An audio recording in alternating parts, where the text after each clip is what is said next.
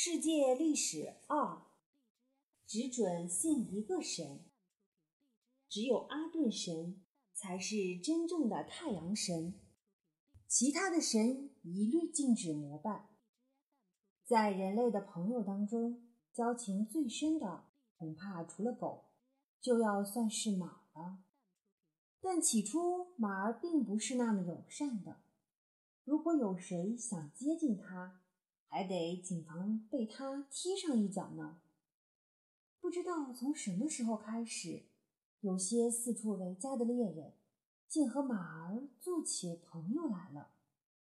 公元前一千七百多年左右，住在尼罗河谷的埃及人发现有一群游牧的民族打过来了。令他们惊慌的是，这群名叫希可斯。希克索的牧人竟然骑着一种野兽，或驾着那种野兽拉的战车，手持武器，粗野地飞奔而来。埃及人似乎很少见过这种野兽，他们简直手足无措，不知道要如何抵挡。希克索人很快就征服了埃及，埃及人称他们为牧人王。自那时候起，埃及人才认识了那种叫做马的野兽。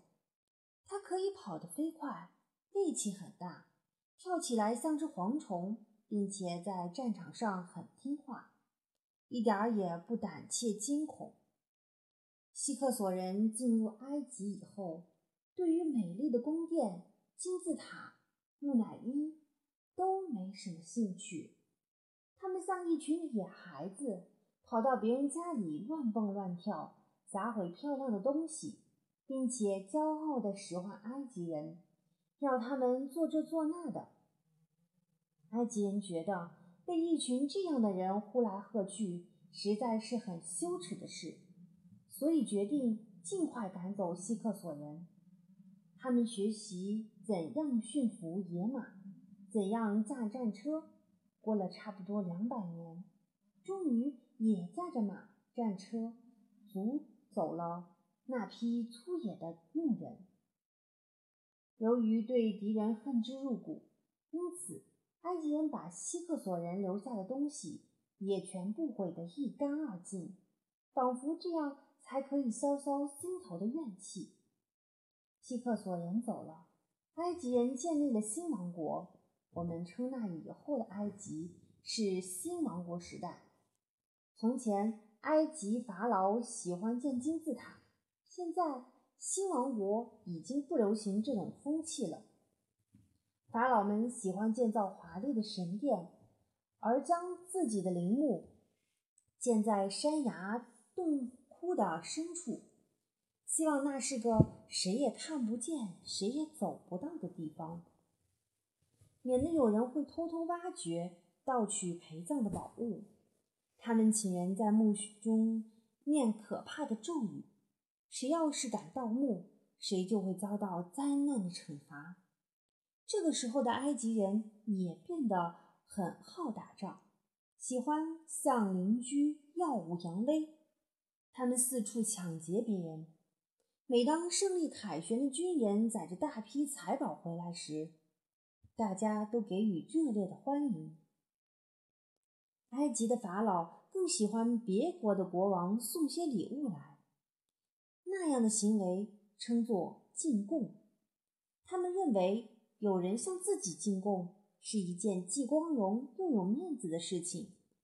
而埃及人最喜欢看的一项活动，便是邻国的进贡者。把奴隶当作礼物献给法老时所排成的游行队伍，奴隶们穿得很鲜艳，束绑着双手缓缓前行，其中有些女奴还带着他们的小孩呢。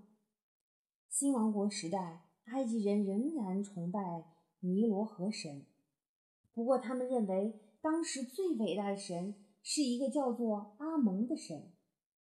大家相信是阿蒙神赐予力量，让埃及强盛的。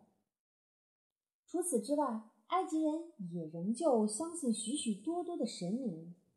不但太阳、月亮、尼罗河有神，就连棕榈树、无花果树、公牛、鳄鱼、鹰、鹅、山羊、猫儿、狗儿、蛇也都有神灵。能和神讲话的人称作祭司，他们每天忙着替人画符、念咒、捉妖，赚取很多的钱。有些埃及人甚至认为，只要对祭司多多奉献，就可以带来好运。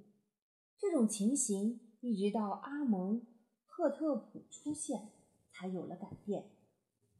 阿蒙赫特普是什么意思？在古埃及语里。他的意思是满足于阿蒙神。另外，他还有一位法老的名字。这位祭了法老对祭司的行为很不满，他更不喜欢人们信那么多神，所以他计划做一件伟大的事，替埃及人更换一个神。阿蒙赫特普下了一道命令，规定所有的埃及人只准相信一个叫阿顿的神，只有阿顿神才是真正的太阳神，其他的神一律禁止膜拜，并且把那些神的庙宇统统关闭，当然也包括阿蒙神在内。阿蒙赫特普将自己的名字也改为伊肯阿顿。意思是生于阿顿神者。伊肯阿顿法老是我们所知道的世界上最早主张只相信一个神的人。不过，他的做法却给埃及带来了一些灾难。祭司们憎恨他，因为他们不再能像从前那样靠念咒、捉妖赚取大批的财钱财。百姓和军人也埋怨法老多管闲事。而不去做正经事，因为他们觉得征服别人、做个霸主，或是让邻国来进贡，才是值得做的正经事。现在埃及人自己争争吵吵起来，而他的邻居们也开始有点瞧不起这个大国了。在巴比伦的西北方，有个叫赫梯的国家，一向很嫉妒埃及，他也想跟埃及那样。让别国的人敬畏他，向他进贡。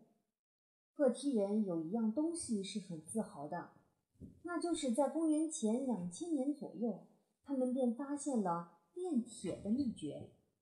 当巴比伦、埃及还不知道铁是什么玩意儿的时候，赫梯人就已经能够打造出比青铜更坚韧的刀剑了。可是他一直没有机会和埃及人较量一下。如今，赫梯人的机会来了。他们摩拳擦掌，不断地向埃及人挑战，最后终于大打出手。不过，那已经是在伊肯阿顿法老死了之后的几十年，一个叫拉美西斯二世的法老在位的时候发生的。当时，埃及人已经不再膜拜阿顿神，他们又恢复从前那样。相信阿蒙神以及各式各样的神灵了。拉美西斯和伊肯阿顿不同，他是个很有野心的人，所以并不好欺侮。赫梯和埃及火拼的结果是，谁也没有赢，双方都精疲力尽，损失惨重。其实打架的结果往往都是这样的。后来，赫梯人与埃及人同意停战，并且定下了一项合约，要赫梯人把合约的条文用楔形文字刻写在一块银板上。双方约定，伟大而勇敢的赫梯王哈土希尔和伟大而勇敢的埃及法老拉美西斯彼此永不交战，并且互相信任。埃及人也把同样的条文用象形文字雕刻在一座神庙的墙壁上。这是公元前一二九六年发生的事。银马合约是上古时候很有名的一份外交文献，可是两个伟大而勇敢的统治者都不敢再开战了。你觉得好笑吗？不过，我们将会发现，后来有许多国家也都是用类似的方法来结束战争的，一直到今天都还是如此。另外，赫梯王还把女儿嫁给了拉美西斯，双方变成了亲亲家，似乎感觉更安全一点。不过，埃及和赫梯从那以后也渐渐衰弱了。